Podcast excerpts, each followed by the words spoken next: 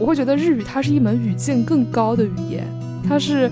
非常看你的言下之意的。所以说，通过字幕，然后来通过翻译来看日本电视剧或者是日本文学里面的一些措辞吧，就是我会觉得是一层纱上面又隔了一层纱，就会感觉它离我比较遥远，所以我非常想要。更加贴近这门语言，对，然后我我也非常想要更加直接的用我的耳朵听懂日本帅哥说的话。对为什么要仍然要去学习另外一门语言？我会觉得学习另外一门语言，真的就是去找到另外的一种身份认同。我以前在学英语的时候，说老实话。欧洲历史很有趣，欧洲的国国际政治、地缘政治都非常的有趣，但是我不太感兴趣，因为我首先对于欧洲的语言不了解，了也没有太会，所以我没办法用一个非常原生态的一个姿势去了解这块大陆上的事情。我当时学英语学得好，所以我自然而然的更多关注英美，我对他们的政治生态，对于他们的国内的一些事情，甚至包括自然景观，我都要更了解。但是我觉得这恰恰是这种像舒适圈一样的思维，反而禁锢了我去学习更多的东西。所以当我被迫走出这个舒适圈，去学习另外一门语言之后，我发现欧洲是非常非常多元、非常非常有趣的，而且有很多很多不知道，但是我非常想要去学习的一个东西。我觉得就是谈到语言的这种演变的时候，我们经常会说到，就是这个语言我们用的这个词是入侵，它被入侵了。但是实际上就是本身语言它的演化过程，它其实就是一种自然而然的改变，随着时间，随着环境。各种不同的变化，就是一个词，它也会慢慢的衍生出更多新的意思。我觉得这个，嗯，都是非常自然的一个过程。我也非常同意亚龙说的，就是我们谈到就是效率和多样性的折损，这个中间你肯定是要看场合的。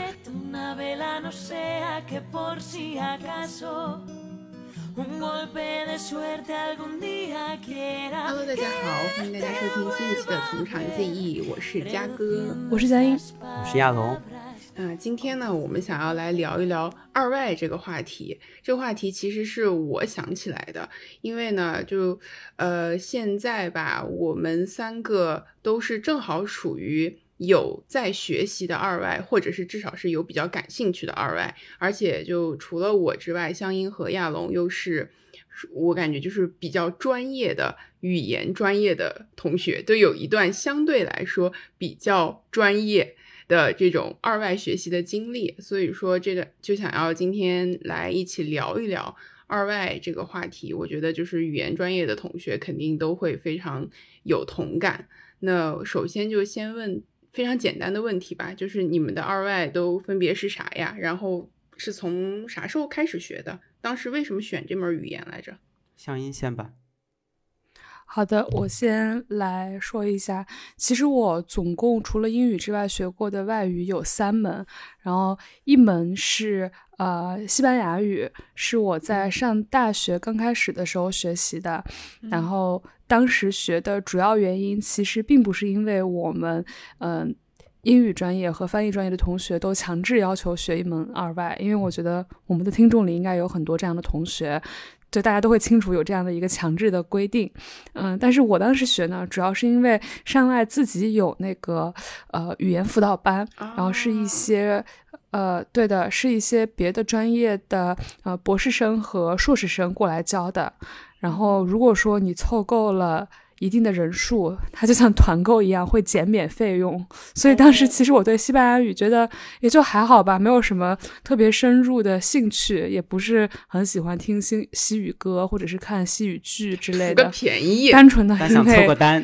对，单纯单纯是因为拼单而选择了这个呃语言。而且就像我说的那样，其实是要强制学一门二外的。那如果说你私下再努力的呃加工一下呢，那你平常在二外考试的时候就会比较轻松。所以说我呃在学校正式选择算学分的二外课程呢，是本科还有研究生都学的西班牙语。但是我在研究生停止呃每周上二外课之后，其实我就没有自己学过西班牙语了，所以他现在是一个呃我复习一下就能想起来这样的一个状态，但是也是沉寂的非常久了，呃，是一门像死火山一样不活跃的语言。然后呃我。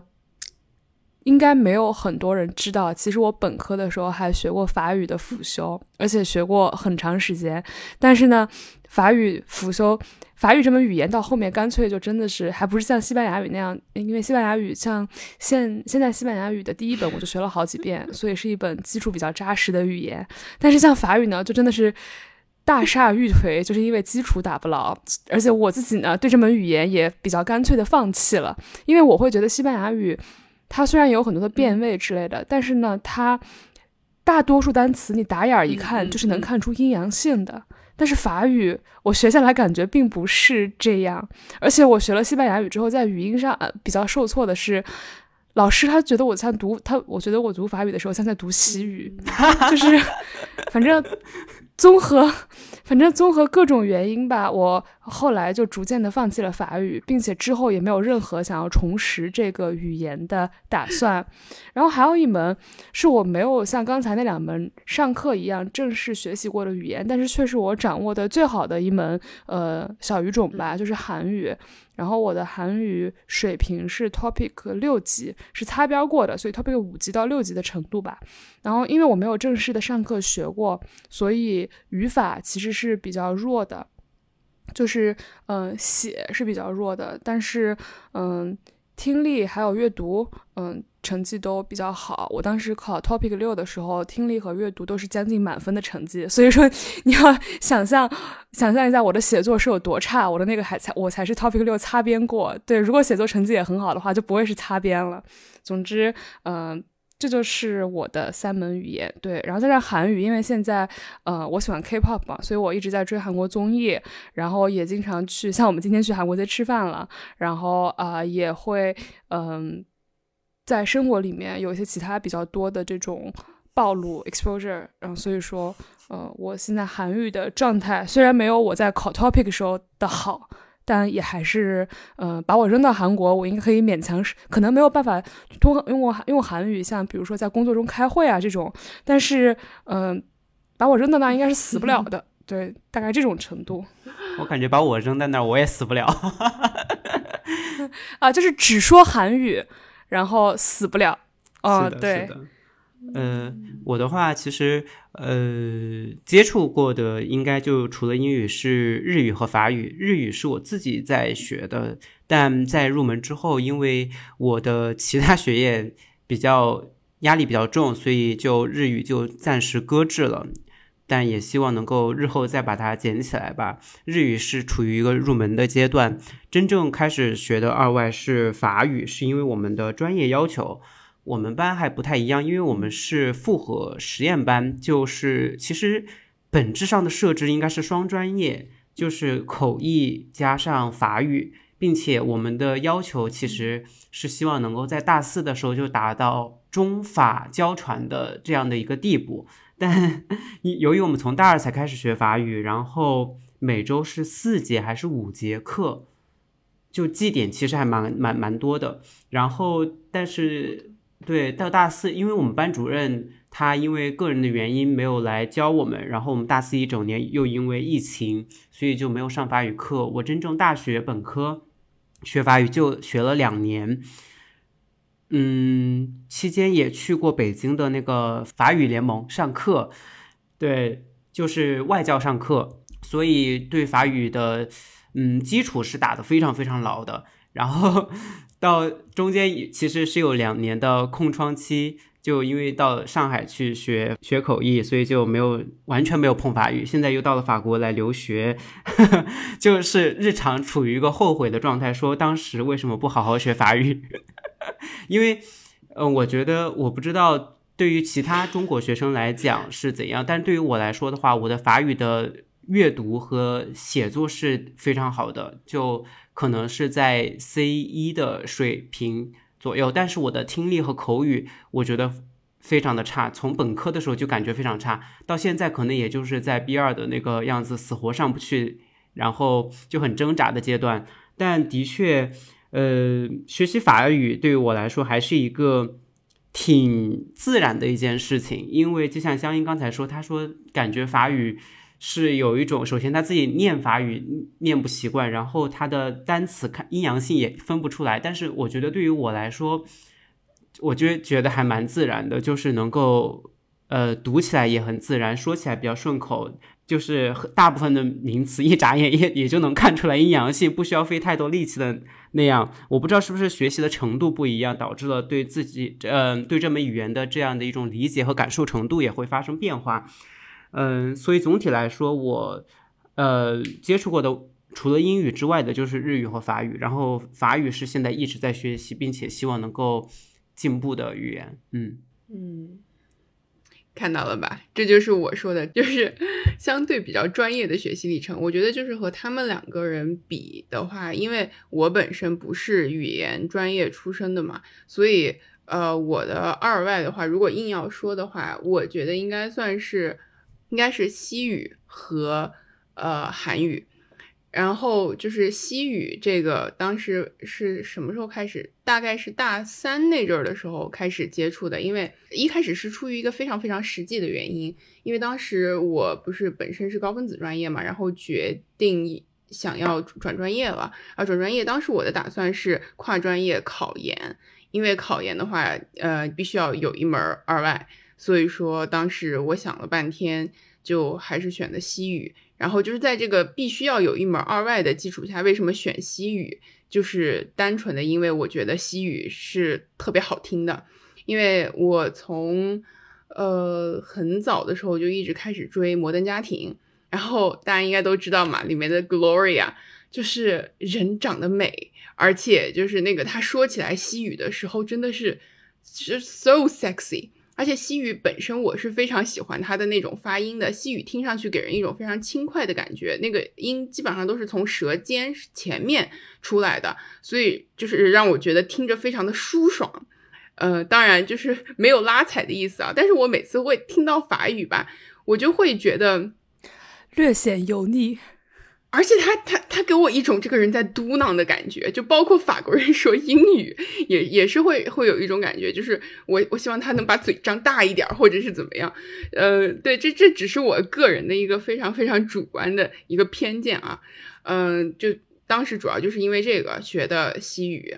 呃，而且再加上就是我当时我学西语的时候是专门报了一个那种小语种的培训班去的，然后去的时候先第一节试听嘛。然后去试听的时候，我就发现我的西语老师真的长得太好看了，真的那个女老师真的长得非常非常漂亮，是个是个中国人啊，但是就是身材特别好，而且那个就是有一头及腰的浓密的卷发，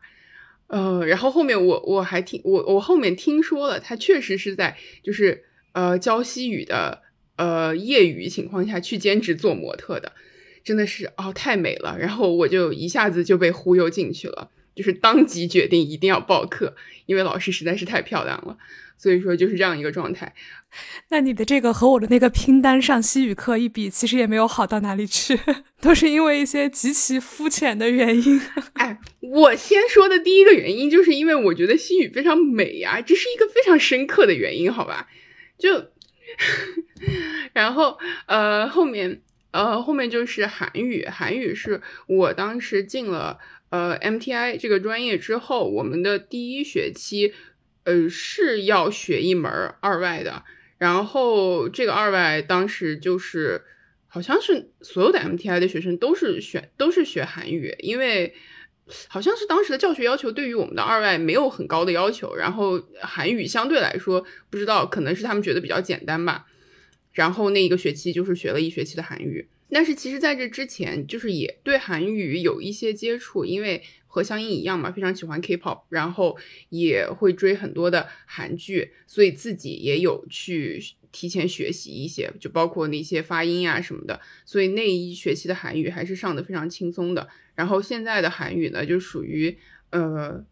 听一些不太复杂的内容，能够听个大概，但是呢，就是具体的。更加深入的，肯定是比不上像音这种的。所以现在也是在慢慢的琢磨，慢慢的学习中。嗯。我又开始随机提问了，就是除了你们现在学的，呃，或者是以前学过的，或者现在已经入门了的二外之外，你们还有没有一些其他的想学的语种呢？因为之前我记得亚龙跟我们说过，他好像想学德语，对吧？嗯嗯嗯，对，就其实我其实还是很想成为一个多语者的，尤其是来到欧洲之后，就这种感触会更加的强烈，就非常羡慕。欧洲人就很会，因为有天然的语言环境，能够说很多种语言。嗯，对于我自己来说，其实我是有一个 语言 list，就是我希望能够，嗯，一步一步的去呃学习。就比如说，嗯，虽然从功利角度上来讲，我的下一个语言如果要学习的话，讲道理应该是西语或者是意大利语，因为。他们和法语很像，都是属于印欧语系下面的一个同一个语族。我记得好像叫罗曼语族。嗯，按理来说，学习西语或者是意语是会更轻松的。但是我本身对于德语是非常感兴趣的，所以我很希望下一一个语言是德语。然后我也希望能够把印欧语系里面几个比较主流的语言都学会。这样的话。嗯，我觉得主要是我本身对于语言是非常喜欢的，然后就算在实际运用上能够有很多种，呃，能够掌握很多种语言，你在欧洲不管是工作、学习、生活都会非常的方便。对，嗯，我觉得我的话呢，其实，呃，也是，就是如果说从一个比较功利的角度来说的话，按理来说，下一个应该是法语。呃，或者是德语这种之类的，但是呢，桑炮，我我我就是对这两种，这对这两个语言不是非常感兴趣，对，呃，所以我觉得可能是就是意大利语或者是普语这两个语言，就是因为本身从听感上面和呃，就是包括写上面也都跟西语会比较接近一些。所以说这样，那我就是非常不功利了。我想学日语，因为我最近逐渐开始 get 了日本帅哥，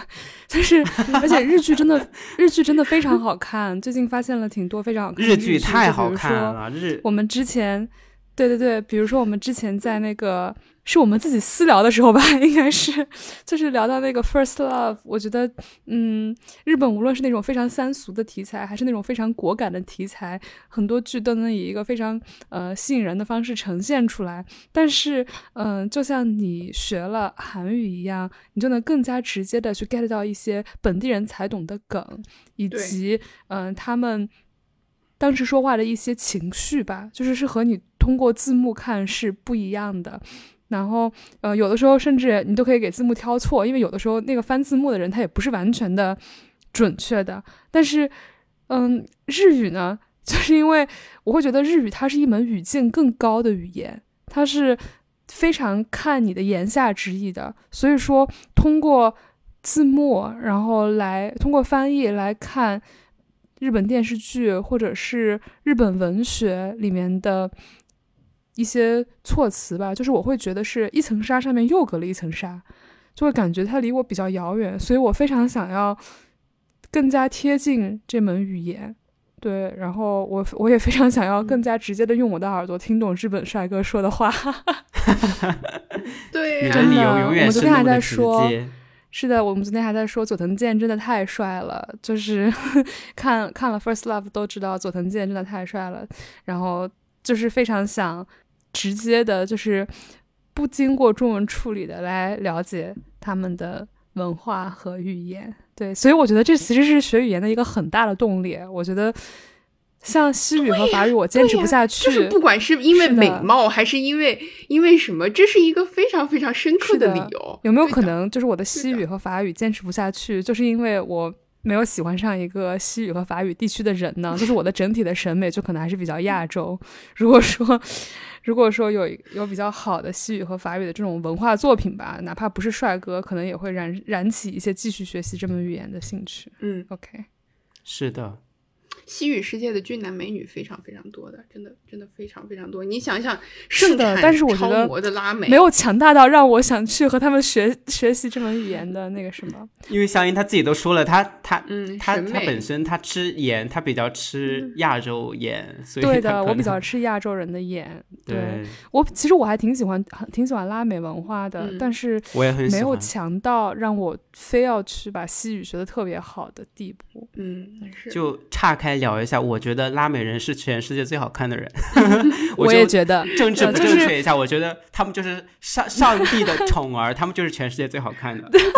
对对对，而且怎么那么会？而且我觉得就是那种不是我的审美，但是我觉得他们那边出那种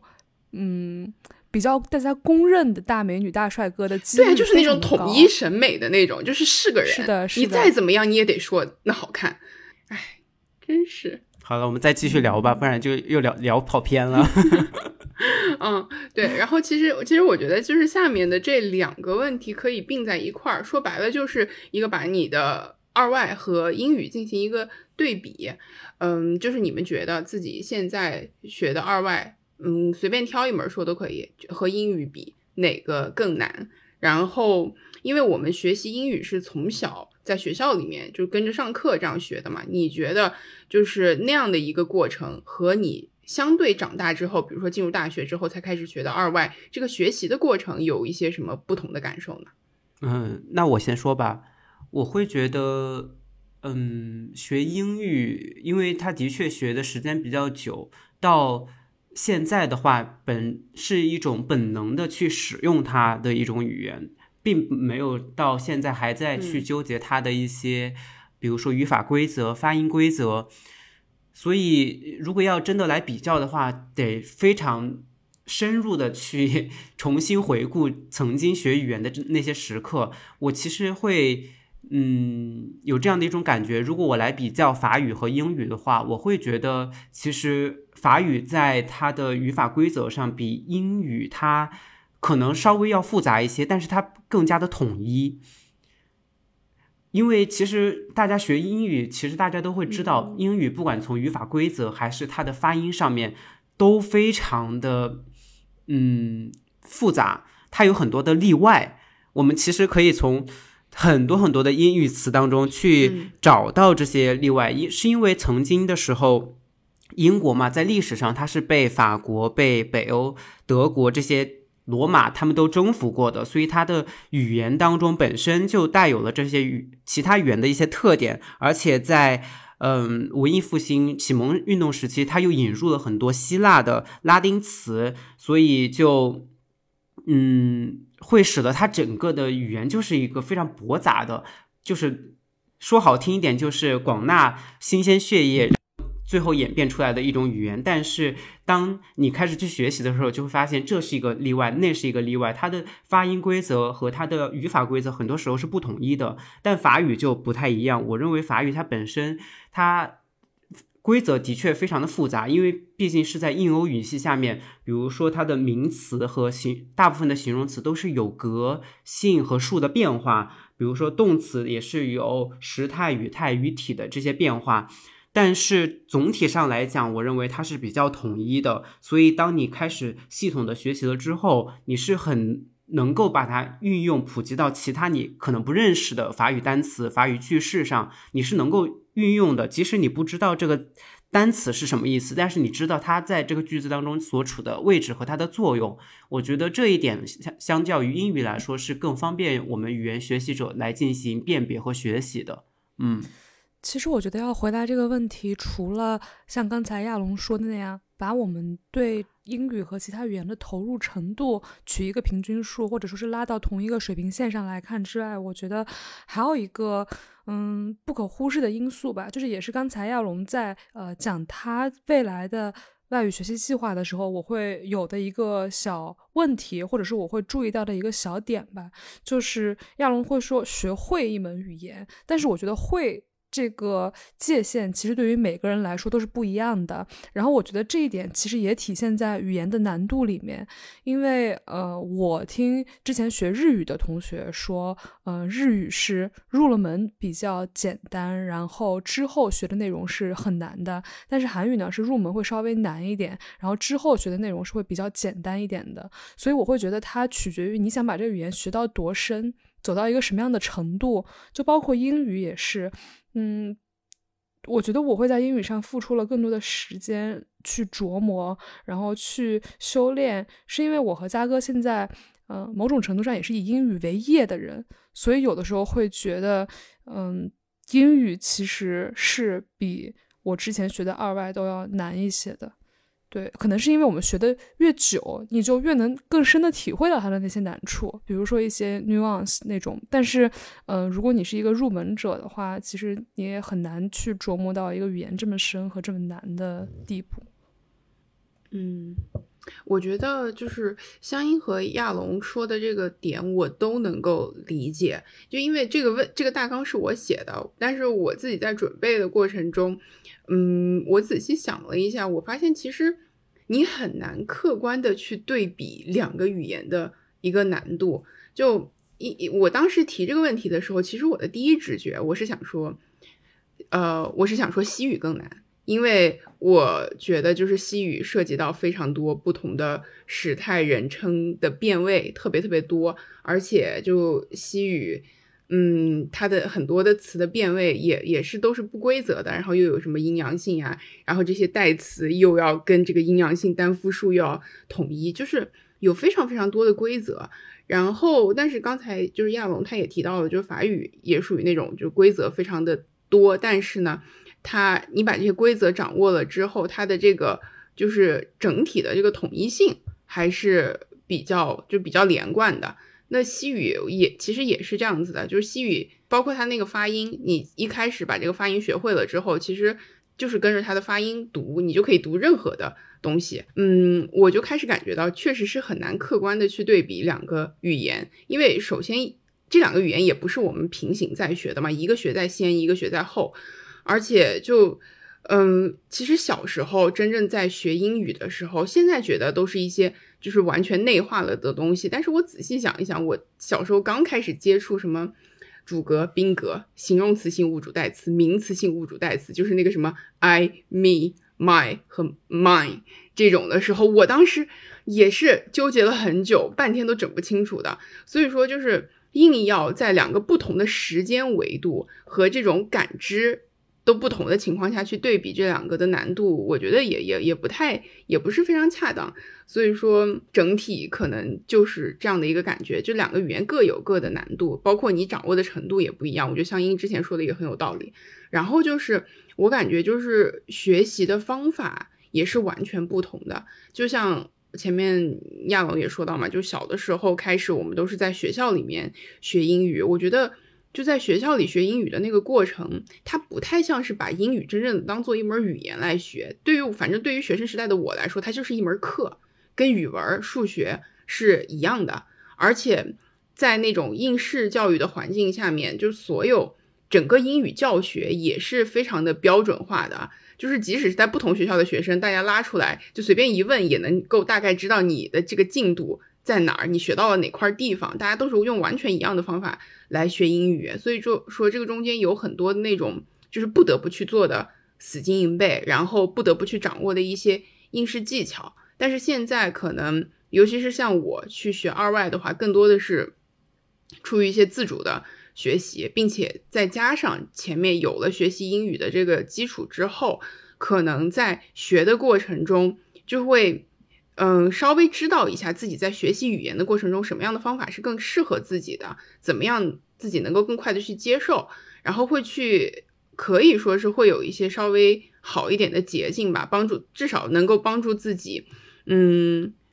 对这个语言一直保持兴趣。我觉得这个是比较好的一点。当然，我也并不是呃说就是一味的去批判我们的应试教育对于这个英语教学啊，因为我觉得就是。没有一种非常万能的语言学习的方法，因为就每个语言学习者本身他自身的情况不同，他的就是这个呃理解水平、理解能力不同，再加上他所处的环境也不同，就很当然就是有这样的语言环境，然后又有非常非常充分的学习资料，这肯定是非常就理想的一种状态。但是没有这种状态的情况下，我个人认为啊，至少对于我来说，那个应试教育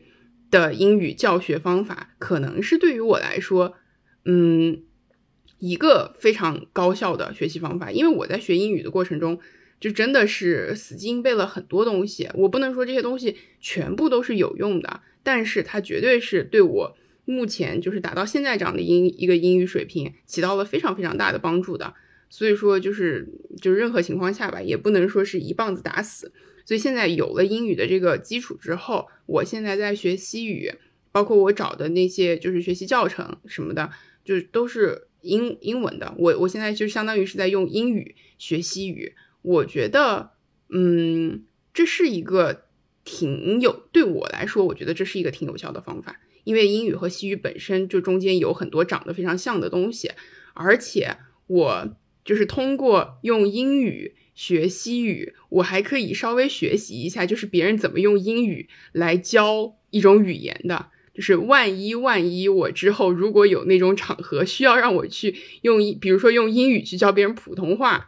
的时候，就是这个应该怎么操作？我觉得也可以提前了解一下，没错，我也挺同意嘉哥刚才说的关于我们小的时候在学校学英语的这种看法。但是我自己的例子可能更加极端一点。然后我是差不多从三岁就开始学英语了，但是并不是像嗯大家小时候那种幼儿园蹦蹦跳跳一边唱歌一边学非常开心的那种。然后当时我妈给我找的老师就是完全是像私塾打手板一样的教育。他和私塾的区别只是在于他真的不会打我的手板。然后嗯，就是每个礼拜从我三。三岁，然后一直到长大之后，他可能每个礼拜背几个单词，然后到背几十个单词，然后呢，呃，每天都要默写一遍，然后去了之后，老师还会再听写一遍，然后就是通过这种方式来完成了。三岁开始吗？对，三岁开始，而且三岁你话说利索了嘛？就我说话说的很早的，我不到一岁就说话了。Anyway，这不重要，就是嗯，就是就是。通过非常非常野蛮的方式完成了最早期的词汇量积累，是。但是我会觉得他在一个就像嘉哥刚才说的，没有呃任何的语言环境和任何天然的学习资源的情况下，是一件非常非常重要的事情。就是如果你想要学一门语言，我我并没有说任何，比如说任何中国人学英语都是一件非常必要的事情。但是如果你真的要学英语的话，其实你就是只能通过这样的方式完成一些最开始的入门工作，因为我觉得。学语言的人肯定都会有同感，一开始是最最最痛苦的。就哪怕现在我像学韩语的时候，原始的一些积累，就是通过一些非常快乐的方式积累的。比如说，嗯，学看综艺，然后知道一些词，或者看剧知道一些词。但是这些词它所覆盖的范围是非常非常有限的，然后根本就。比如说，我想到韩国去生活、去留学或者学习某一种专业，它是根本无法满足的。然后，甚至包括我去考 TOPIK，就我去考韩语等级考试，我还是要重新拿出词来，拿出手机来背单词，背一些那种像什么，我之前从也是可能从四五岁开始看韩剧，从来没见过的一些词，比如说什么动物的雄性、雌性，还有什么幼崽之类的。但这个其实说实话，在中文或者在英文里面，其实也是一个比较常见的词吧。我们比如说我们在自己的这个第一语言里面，在自己的母语里面，是谁不知道雄性和雌性和幼崽这种词呢？但这种词，如果你不通过一些呃，说实话，强制的方式摄取，就是不让你去另一个国家居住，然后只让你在一个呃异域，然后通。然后以自己的方式去学的话，你就是要通过这种非常强制、死记硬背的方式才能摄取的。而且我雄性和雌性还有幼崽，我们就随便拿这三个词举例吧。就是我现在都不确定我的记忆是不是对的，因为，对啊，因为就是我死记硬背的循环到我考完试就结束了。所以说我会觉得说，嗯，就应试教育吧，或者说再说的烂一点，就是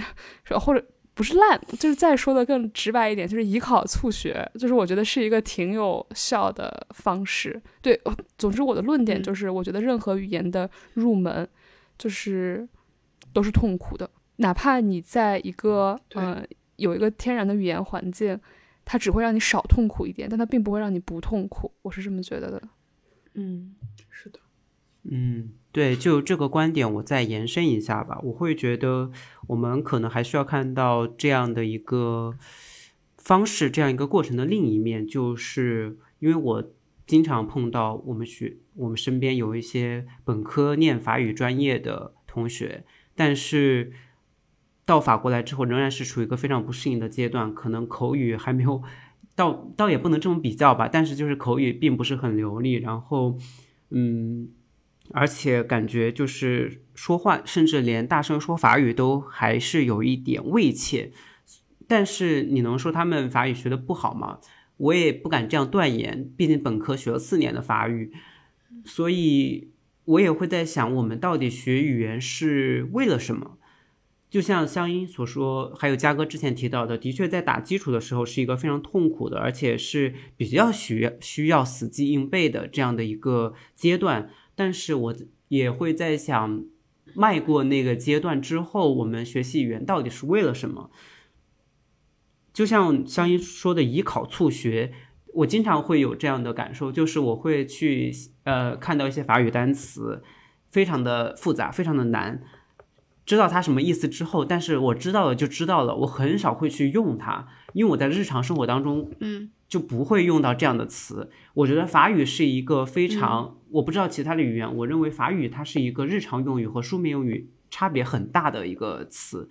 就我是有深刻的体会，是因为我听法语的一些播客，一些比较官方的新闻啊，或者是社会事件的这些播客，我能够听的，嗯，就是理解程度会更深。但是我一旦听法语非常日常的生活类的播客，由于他们的用词语法。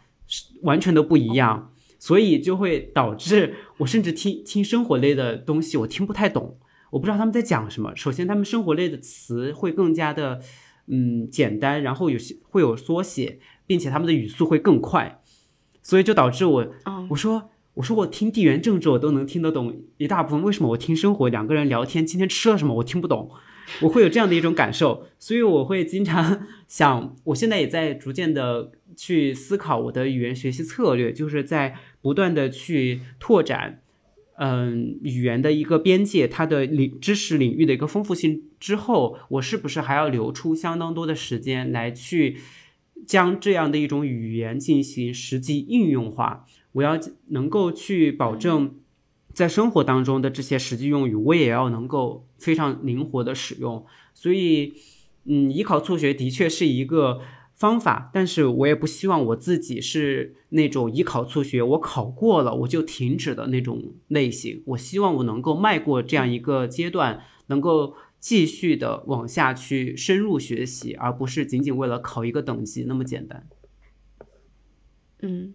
我觉得我挺同意亚龙说的刚才那个，就是学语言的。呃，一开始的这个初衷，这个目的到底是什么？就就亚龙刚才说的那一段，就让我一下想起了，就是相应咱们二年级的时候，不是呃有欧盟的老师来给我们就是讲他们在欧盟做口译员的经验嘛？他们不是说嘛，就是欧盟口译司也会就是支持他们不断的拓展新的语队，然后他们作为口译员学习语言的目的就是非常简单，就是我我其实也不需要。知道他怎么写，或者是非常嗯能够熟练的读很复杂的东西，我就是我听懂了，然后我把它在脑内转换成英语，因为母语是英语的一员，他就是用自一直是用自己的 A 语言来输出的嘛，所以说他们在那边学习语言的目的就是听力。提升听力，提升听力，所以他们就会说，就是自己就是呃，译员去上那种就是老师的课的时候，老师其实很不喜欢口译员来上这个课，因为觉得他们非常不耐烦，就具体的那些单词呀、语法呀那些什么的，他们都不管，就是不停的想听懂、听懂、听懂、听懂了就行。嗯，所以我觉得就是大家一开始学语言的这个目的，就会影直接影响到你就是 approach。你的你的学习这个语言的方法，但是就是确实我也同意亚龙说的，就是如果你最后是想要对这个语言整体有更深刻的这种了解，然后并且想要更深入的去探索它的文化的话，那肯定就是在学习语言的这个过程中，你也是要不断调整策略的。嗯那那接下来我们就来就来说最后一个，呃，其实这个问题才算是。相当于是我会想到聊二外的一个非常关键的一个原因，就是我们现在三个人处的环境各不相同嘛。就亚龙，首先他是在法国生活，现在我觉得法国就是 technically speaking，它还不是一个英语国家，对吧？大多数人肯定是什么叫 technically speaking，就是 absolutely speaking，没有啊，就完全不是。是是我就是我觉得对，但是在有一些的国家，我感觉就是我觉得法国，因为在一直在我的印象中啊，我觉得就是法国人对于法语是有一种比其他的那种欧洲国家更执着的那种那种念头的。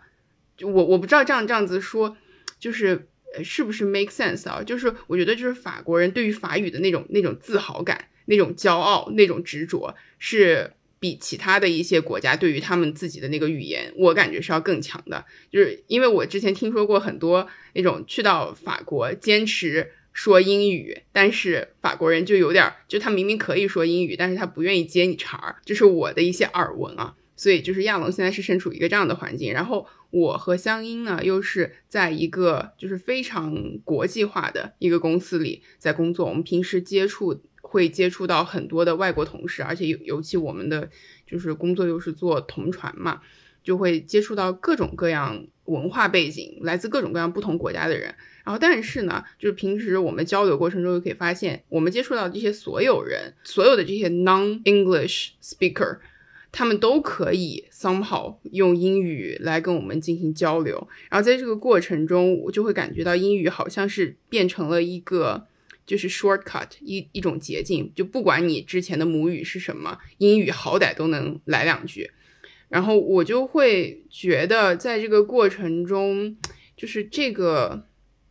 到底是一个多大程度上的好事儿呢？它到底是促进了我们的沟通，还是会在不同某种程度上抹杀了这些不同背景的人之间的这种文化的多样性和 nuance？就我之我之所以有这个感受啊，就是因为前前几天正好也是开了一场会，然后在那个会上面，一开始主持人就会说嘛，就是很流程式的，他就说今天我们这场会是就是有提供同传服务的，然后大家呢可以选择来切换到 the the language channel you are most comfortable with，然后这时候就有一个法国同事跳出来了，他就说，嗯，that would be French，然后然后。对，所以就会感受到，就大家其实内心真正的还是想说自己的母语的，但是没有办法在这样的环境下，你只能选择说英语。所以我就会想到这个中间的这个 compromise 到底是一个什么样的程度，想听听你们的看法。嗯，那我先我先来分享一下我的想法吧。呃，其实就首先先提提一下，就是嘉哥刚才提到的，就是在法国。法国人他们对于英语的这样的一种接受程度，首先，其实很多法国人他们的英语是不是特别好的？这会导致他们在平时说话的时候不太愿意去向呃外国友人展示他们的英语。他们经常说英英语也是英法交杂，会有这样的情况。这是跟这不跟中国人也挺像的吗？是的，呃，然后嗯。就因为，但是你如果说一个，呃，接受教高等教育，然后，嗯，知识也比较，嗯，基础也比较牢固的一个法国人来讲，其实我会觉得他们的英语也是处于一个能用，但是整体来讲是不是特别自信的这样的一个状态。我经常会看到我们学校里面的，居然是这样的吗？对。或许是他们的表表述方式会显得让他们显得非常的不自信，因为法语和英语之间，我会认为最大的一个差别就在于他们的的语速实在是不太一样。法语的语速实在可以非常非常快，这就会导致当他们在习惯一个高语速的情况之下，切换到英语的时候，尤其不是自己的母语，他们就会说的非常非常的慢。非常的慢之后，其实会影反而会影响他们的思维，然后就会有，尤其对于有些人本身可能没有准备好，或者是语言功底不过关，就会听着会明显有一种他越说越乱，越说越不自信的这样的一种观感听感。对，这是在法国的这样的一个情况。但我的确非常同意像像嗯，嘉哥刚才说的，就是法国人对于法语本身还是有一种嗯自豪在的，并且我在和我的法国朋友聊天的时候，他们也会经常聊到这个问题，说现在法语当中有很多词都是从英语当中直接借过来的。就不再会用原始的法语，这也会让他们产生一种危机感，会认为法语是不是在某种情况之下遭受到了英语的一个入侵，语言入侵。然后再说回，嗯，嘉哥刚才提到的这个问题，我觉得其实从非常功利的角度来看，大家都说一门语言，一门非常通用的语言，其实是肯定是效率会更高，沟通起来会更加的顺畅的。至于其中，嗯，体现出来的这种文化上的 nuance 或者是差异，到底有没有得到充分的体现和尊重？我会想，它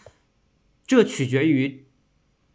去展现这种文化的差异是否是我们沟通的一个 priority，是不是我们沟通的一个重点？我认为，如果是真的只是在讨论一件事情的时候，一件非常嗯，我们来说和文化无关的事情，我会觉得。使用英语并没有什么特别，嗯，不恰当的地方，因为这毕竟也是整个过去一两百年整个历史取决了我们现在使用英语的频次会更多。那如果我们设想一下，如果在过去一两百年间，西班牙它的海大航海时代，它的霸主地位并没有结束，一直持续到了现在，我们所有人都是在用西语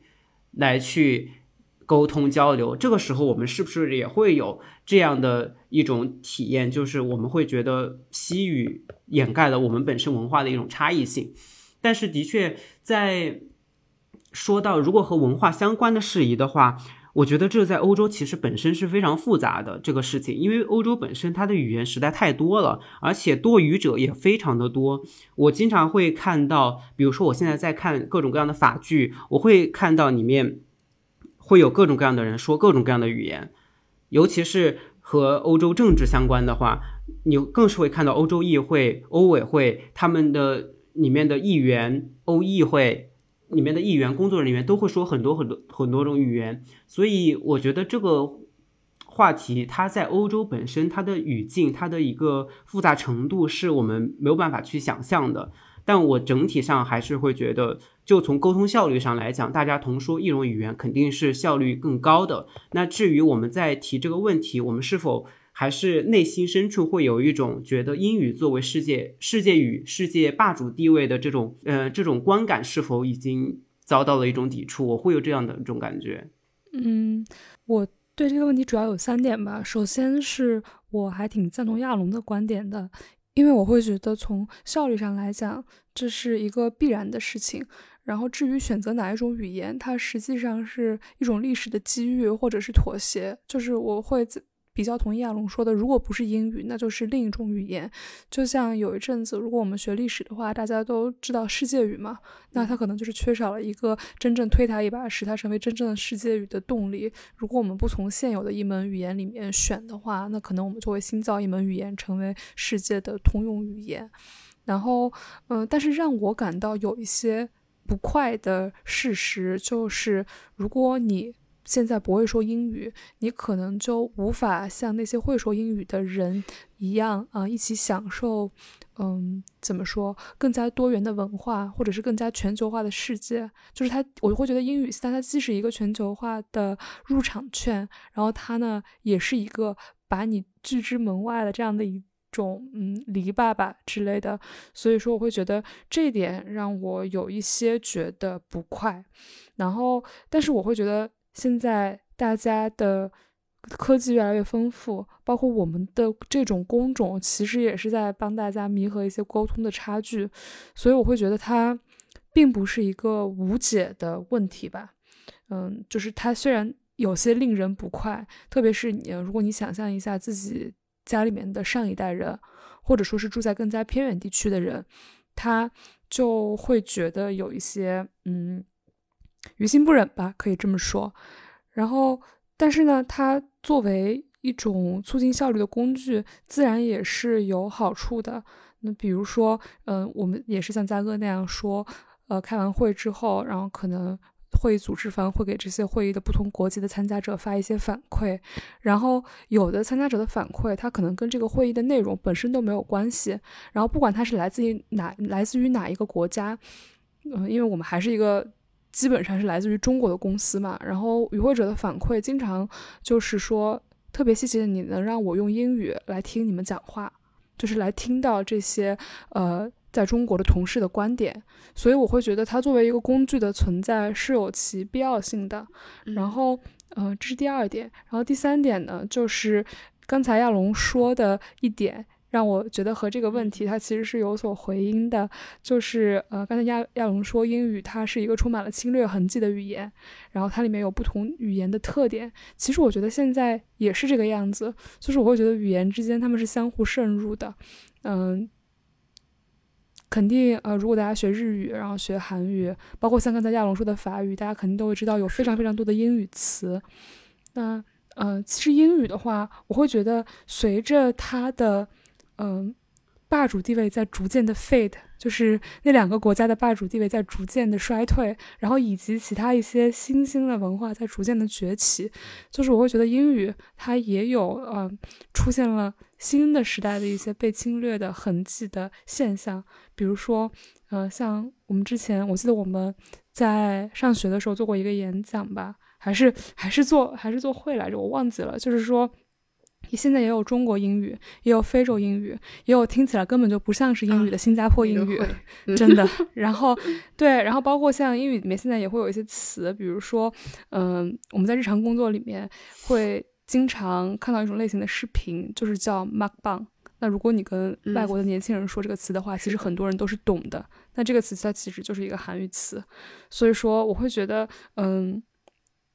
这也不见得是一件坏事情吧。就是，嗯，说是英语抹杀了不同文化的 nuance 和多样性。其实我觉得反过来也可以说，英语它是促成了不同文化之间的 nuance 和多样性。就是把不同文化的多样性融入到英语之后，让它变成了一个更加接近我们所最初构想的世界语形态的一种语言。对，嗯，是，我觉得，呃，香英说的这一点。嗯，我很认同，而且我觉得这这也稍微的改变了一下我一开始的这种想法。嗯，对，而且我我觉得就是谈到语言的这种演变的时候，我们经常会说到，就是这个语言我们用的这个词是入侵，它被入侵了。但是实际上就是本身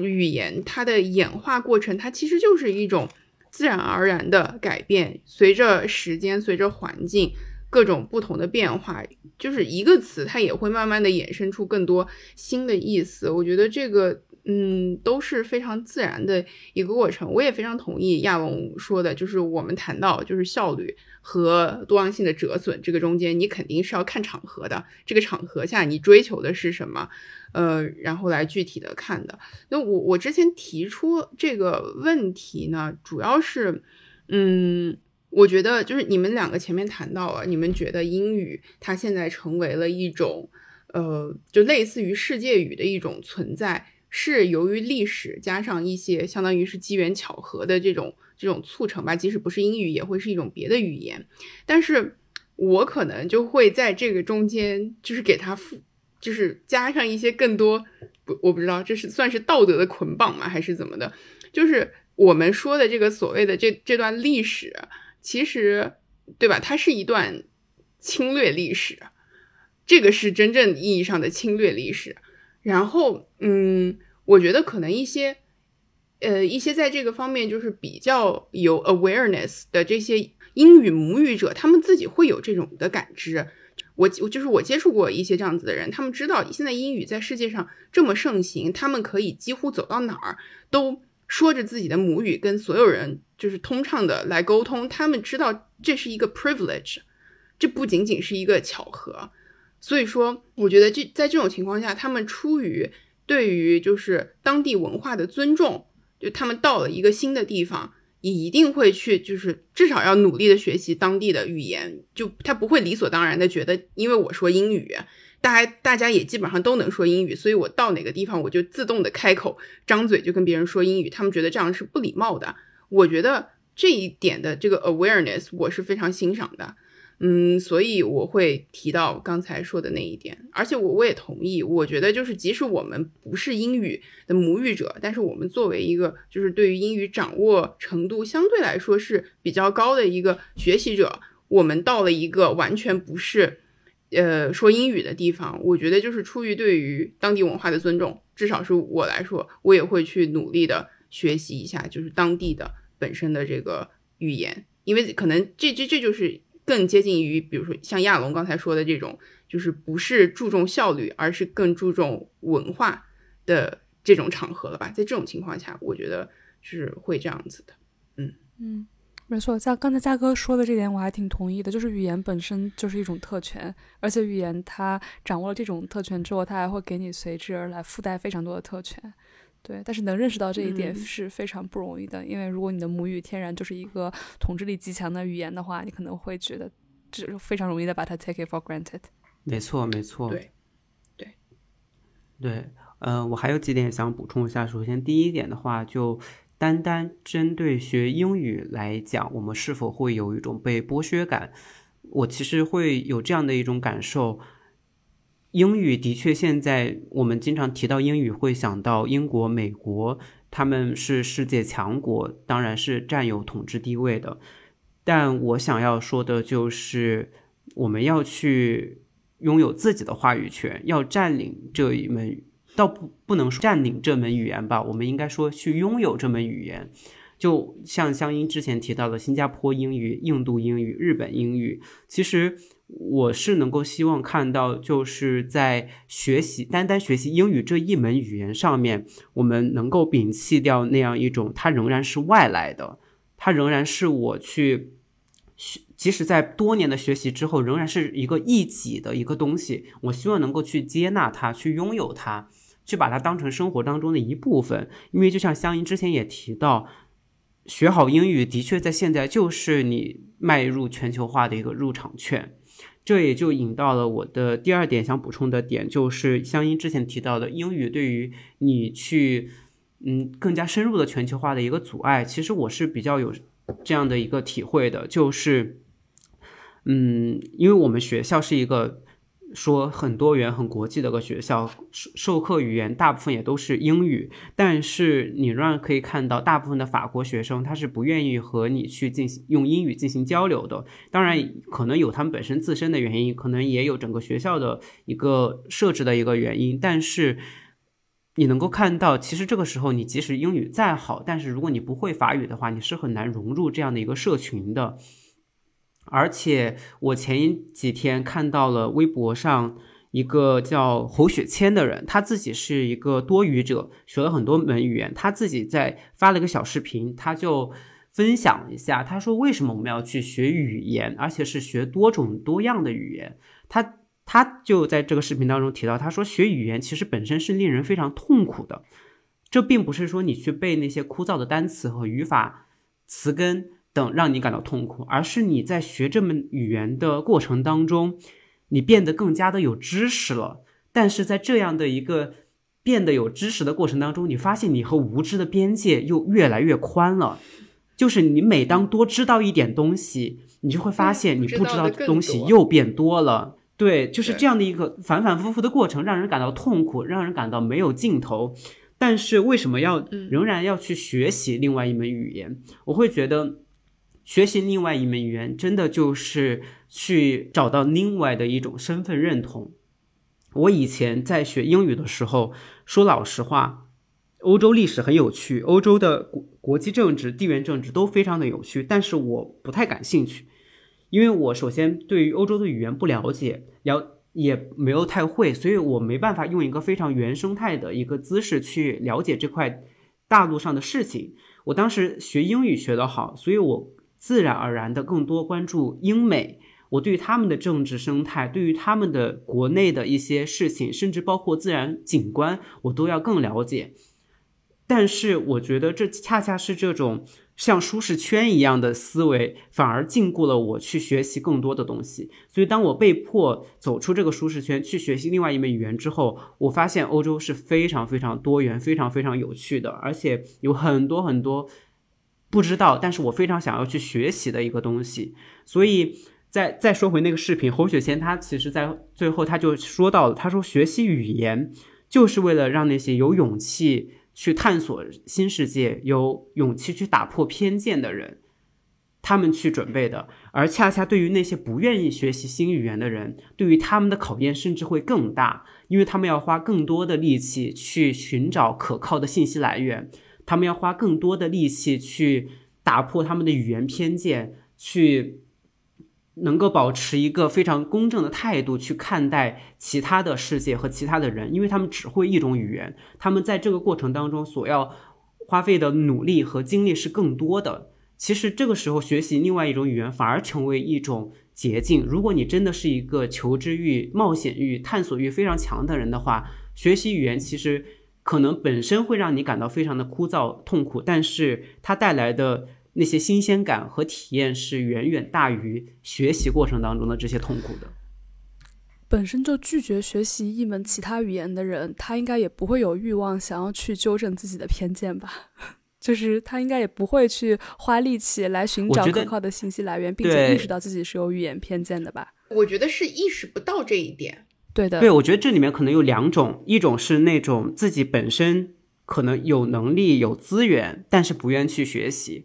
第二种就是本身自己完全没有意识到需要去学另一门语言，他们也本身不具备这样的能力。就通俗来讲，可能是接受教育程度比较低。的那些人，他们本身也没有这个能力去学习，他们甚至连非常书面的中文都没有办法掌握。我觉得还是要分两种情况来讲的。嗯，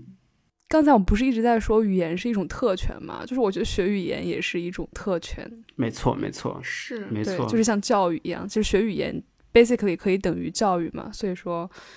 照这样推演一下，就是我会觉得说，我是学了语言之后，我才意识到我自己有一些母语上母语带给我的偏见的。所以说，能够意识到自己的这种偏见，它是不是也是一种特权呢？就是有的时候，因为如果你说说一些人他不学外语，然后他就对呃拥有他，因此他拥有了这种偏见，他自己没有认识到。那如果去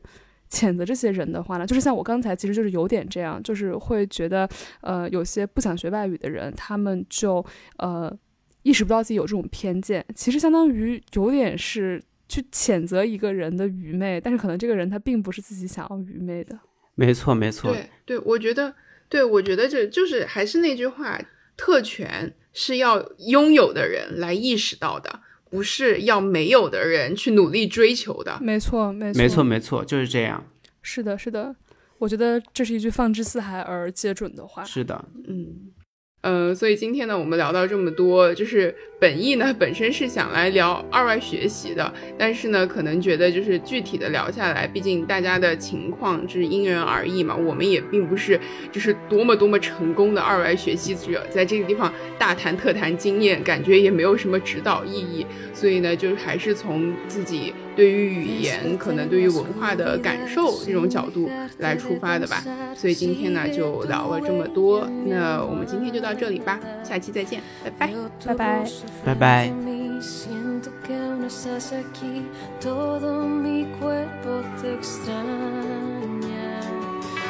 Puedo ver tu sombra en la luna cuando mi memoria te alumbra. Ya están desgastadas todas las palabras, lo que queda entre tú y yo no le alcanza el corazón. desde mi pecho